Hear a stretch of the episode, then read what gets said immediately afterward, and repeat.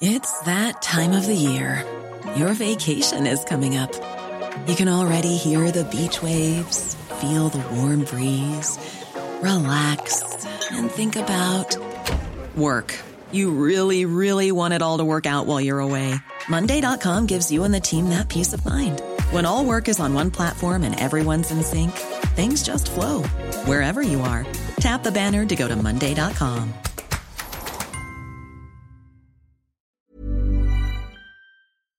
En el noticiero capitalino nos importa todo lo que tenga que ver con el ser humano. Desde salud mental hasta empoderamiento. El mar de Flor. Una inmersión profunda a la psique humana. Con Flor Arreola, El Heraldo Radio. 90. Querida Flor, ¿cómo estás? Muy buenas noches. Muy buenas noches, ¿cómo están? Con Muy tráfico, bien, ¿verdad? con tráfico, con, lluvia, ¿no? Con lluvia, con charcos, Con- con coladeras tapadas. y también con fobias, y también con fobias, que es de lo que vamos a hablar hoy justamente. Vienes a compartir con nosotros. Así es. A las veces esos chalecos bajan. Ay, sí, la fobia social. Y a veces esos chalecos bajan en el Álvaro Obregón un poco la ansiedad de la gente y esa fobia social. ¿No han sentido ustedes de pronto que quieren correr de algún lugar o han conocido gente que quiere correr de algún lugar, que quiere salir corriendo de algún lugar, que siente ansiedad, que empieza a sudar, que se le acelera el corazón? Ay, este qué que se empiezan a acelerar las pulsaciones. ¿No han conocido gente por ahí así? Sí. Sí he conocido gente, a mí nunca me ha pasado, ¿eh? No, ni a Eso mí. de córrele, córrele, córrele, porque qué miedo, Sí. no. No, ni a mí. Por ejemplo, gente que no quiere interactuar con otras personas y es más un evento, lo viven, pero dicen, esto no tengo, no quiero volverlo a vivir, no, o sea, no lo quiero volver a experimentar. Y eso es parte de la sintomatología de la fobia social, de la que hoy de la que hoy este país sufre, 76% de la población mexicana, 7 de cada 10 están sufriendo de ansiedad y de fobia social, que es exactamente lo Es mismo. mucho, ¿no? Es muchísimo, el 76. Este estudio se hace por parte de la Secretaría de Salud, se hace cada cinco años. Estos resultados son del año pasado, entonces tenemos que esperarnos a que pase un periodo de cinco años para saber cómo vamos a estar diagnosticados dentro de cinco años. La realidad es que hoy tenemos esta, esta situación, estos son los síntomas, si hay alguien que se esté sintiendo así, y tiene que ver mucho con varios, hay varios factores desencadenantes, ¿no? Está la cuestión de la delincuencia. ¿No? Hoy por hoy sí tenemos que sumarle a ese saco las cuestiones sociales. Está la delincuencia. La gente pues empieza a volverse paranoica, demasiado cautelosa. Está la cuestión de la economía, están las cuestiones sociales, por supuesto, está la cuestión del entorno social. Pero también hay otras cuestiones. La gente que sufre de fobia social tiene que ver con una cuestión de nacimiento, es hereditario, es una cuestión de temperamentos, cómo te educaron.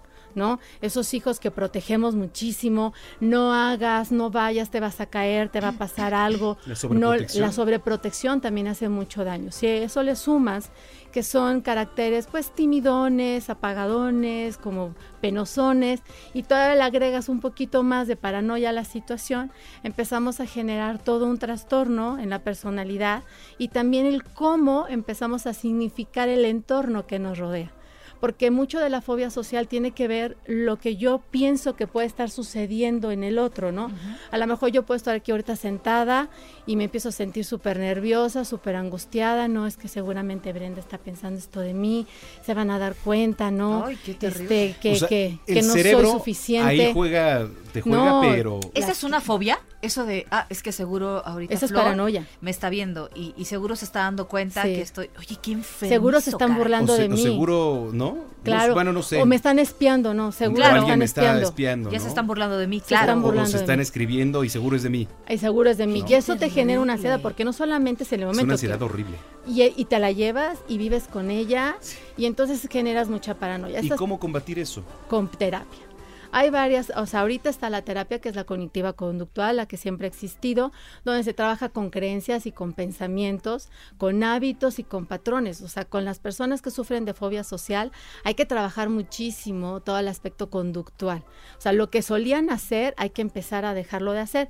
Hay también lo que es la terapia de exposición. A esto es lo que te da miedo, pues a esto es a lo que te vas a tener que empezar a enfrentar. O sea, poco a Claro, poco ir como no, claro que no los avienta uno al ruedo como hilo de media, pero es poco a poco la exposición para que ellos empiecen a trabajar y empezar el cambio de pensamiento. Mientras tú no tengas este cambio, este, este switch en tu pensamiento, será muy difícil que empieces a generar cambio de hábito.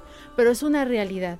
Y hoy, y todo esto, todo esto también tiene que ver que hoy vivimos con una saturación excesiva en el ambiente. O sea, Claro. estamos saturados, o sea, estamos llenos de cosas, están los perfiles en las redes sociales, Eso. está todo lo que leemos en... en- sea, Sí, sí, porque todo eso, por ejemplo, y te voy a platicar de la red social que yo escuchaba el otro día, que más te puede llegar a trastornar es el Instagram, ¿no?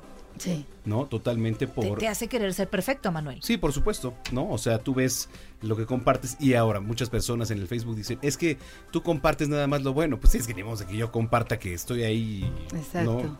Digo, Bueno, hay quien sí comparte normal. cuando está Sí, de- y, se- y sí, su foto totalmente. llorando, ¿no? Sí. Sí, es- terrible. gente, es terrible. Eso También. ¿se acuerdan de la Porque- depresión feliz? Porque bueno, si algo hay que compartir en redes sociales, pues es lo bueno, ¿no? Claro, está Digo, bien. creo yo. Y está bien, ya ves que ahorita salió un reportaje que en Instagram van a quitar ciertas aplicaciones para mejorar el aspecto, lo cual me parece muy bien porque tampoco podemos vivir en la ilusión, ¿no? Sí. O sea, quítame la arruga, levántame por acá el pellejo, el Sí. otro pellejo, o sea, pues tampoco se puede Sí, ser.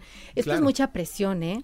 La verdad Las esto redes de son que mucha eres- presión es ahora, un- hoy en día, Tienes que ser bonito. Ah, claro, por supuesto. ¿No? Imagínate, esto no generará una fobia en nosotros, una ansiedad.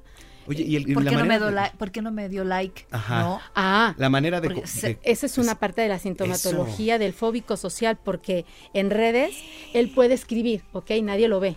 Él escribe, o sea, él está ahí, está Pero estás escribiendo o subiendo algo esperando a que le den un, un Claro, like. ¿cuántos amigos tienes? ¿Cuántos Sí, likes recibiste? claro. ¿Cuántos de esos 2365 son tus amigos O- o- de verdad? O entras a ver Flor y claro, ya Manuel le dio like a Flor, pero a mí no. Ah, o sea, claro, claro. algo tiene conmigo, ¿no? Ah, no, ¿por qué no le caigo bien? No, claro, me saltó porque me tiene Yo envidia. por eso le escribo y le digo, a ver, ahorita acabo de, A ver, de publicar inútil, algo ¿por qué y no feliz, ahorita me das like retuitea en porque... este ¿Por qué no me apoyas, no? Sí, ¿Por sí, qué sí. no me apoyas? Oye, todo esto se puede combatir, digamos, también ocupándote en el día. Sí, lo que pasa es que tenemos que dejar de saturarnos y empezarle a dar prioridad a lo que es importante y no es urgente.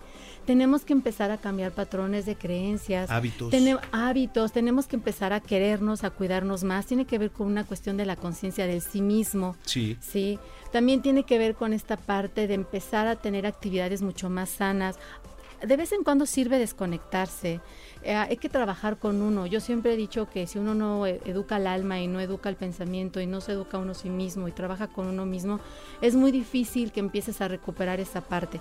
Pero hoy la verdad es que todos estamos saturados, unos más, otros menos, otros que son vulnerables, que tienen cierta fragilidad de estructura de personalidad, es mucho más fácil que les llegue y les pegue. ¿eh? Mucho Por más ejemplo, fácil. chicos que vienen de familias con antecedentes de alcoholismo, con antecedentes de, de drogadicción, con antecedentes de depresión, cuando se tienen papás que son muy... eh, opresivos. eh, totalmente, muy exigentes. A ver, tú tienes que ser perfecto, tú tienes que sacar... Ah, bueno, es que ahora me todo es parece, cuantitativo, Me ¿no? parece que eso puede influenciar, ¿no? Por supuesto que sí. Tú sabes lo que es hoy el sistema educativo, que finalmente nos califican por medio, pues cuantitativamente y no cualitativamente, que tu capacidad de desempeño está basado en cuánto te sacaste hasta en la empresa por KPI. Bueno, pues de acuerdo al jefe, tú no tienes un 5, vas a tener un 3, porque no sonríes a tus compañeros todos los días que llegas. Tú sabes la presión laboral que eso significa, entras de 8 a 6 y más aparte tienes que cubrir una serie de necesidades o requerimientos que te piden. Pero finalmente hacia allá vamos y tenemos que parar. Hay Claro. que ir a terapia, hay que hacer meditación, el yoga es buenísimo, hay que salir a caminar, hay que dejar de hacer para empezar a hacer otras cosas, es desaprender y nos cuesta mucho desaprender. Por ejemplo, si yo, yo les dijera cómo normalmente cruzan sus brazos y les dijera crucenlos diferente, completamente cambia toda la estructura, porque no, o sea, ¿cómo? ¿No? Sí, no estoy acostumbrado. No estás Claro, acostumbrado. por supuesto. Entonces hay que empezar a trabajar en esa parte. Sí. Y si alguien se está sintiendo así, pues es momento de parar. También se vale decir, ya hasta aquí llegué, hay que renunciar, hay que cambiar. Final-. ¿Cómo nos da miedo eso? Ay, Esto que dices, a ver, es que yo vivo aquí, mi vida es gris, cambia de trabajo. Pues sí. ¿Quién te dijo que tenías que vivir y morir en el trabajo que no, No, te no hace tienes feliz por qué. con gente que no te hace feliz? No tienes que por qué. Se me ocurre, ¿no? No, no Es que yo soy súper molesto porque la zona donde vivo es horrible. Caramba, haz lo posible por avanzar. O sea, lo importante en la vida es moverse y tratar de ser feliz, señores. Luego pasan cosas que ni te Actitud. imaginas. Hay que tener Querida Flor, actitud. pues sí, Así como es. siempre, gracias por No, habernos acompañado ustedes, esta noche. Buenas noches, muchas gracias. Flor Arreola, que la, te puedes Descansen. seguir en Twitter ahí en, en Twitter. Flor 6, ahí anda. Muy bien. Flor- Muy bien. Ahora sí me lo sé. Flor Eso. Arreola 6. 8 Muy con bien. 51.